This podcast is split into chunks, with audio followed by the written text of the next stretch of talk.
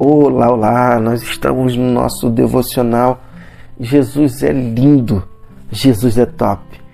Jesus, nos últimos momentos, ele traz palavras poderosas e, a partir da prática de vida, ele vai ensinar os seus discípulos a estar desenvolvendo uma vida de oração, levando eles a um estágio de é, meditação extremamente importante que deve ser é, na minha na sua vida.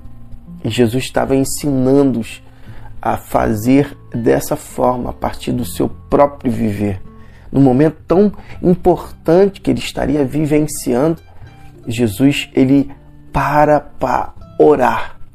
Assim deve ser a minha a sua vida. No momento mais importante ou em todos os momentos da nossa vida, haja vista que Deus te deu hoje o fôlego de vida, está te permitindo viver, é porque esse dia é o dia importante que Deus está concedendo a mim e a você.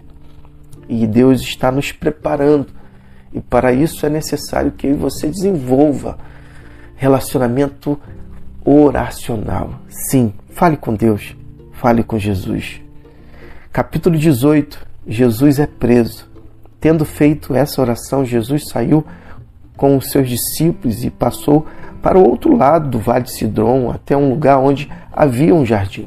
Ele e os discípulos entraram no jardim. Judas, o traidor, conhecia o lugar, porque Jesus e seus discípulos costumavam ir ali.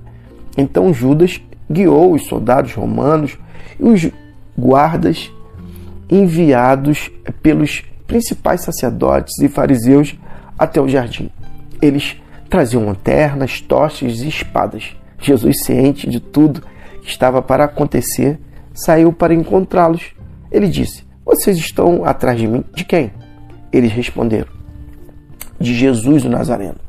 Ele disse: Sou eu. Os soldados recuaram, desconcertados.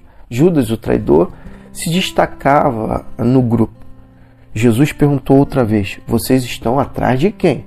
Eles responderam: De Jesus, o Nazareno. Já disse que sou eu. Então, se estão atrás de mim, deixem os outros irem. Isso confirmou as palavras de sua oração. Não perdi nenhum dos que me deste. Nesse momento, Simão Pedro, que trazia uma espada, sacou-a da bainha e feriu o servo do sacerdote principal, decepando sua orelha direita. Malco era o nome do servo, mas Jesus ordenou a Pedro: guarde a espada é, está pensando que não vou beber o cálice que o Pai é, me deu? É que top, que tremendo. Jesus, mais uma vez, sinalizando aos seus discípulos que tudo que estava acontecendo era propósito de Deus. E o propósito de Deus era justamente cumprido, estava sendo cumprido em Cristo Jesus justamente por amor, a mim por amor a você, por amor a cada um de nós. Jesus foi preso para eu e você termos a liberdade, termos a liberdade de falar com o Pai, de viver um relacionamento diário, de estar numa condição de inserido no reino de Deus para vivenciar a libertação que Jesus promoveu a partir da sua morte. E a partir da sua morte e ressurreição somos livres.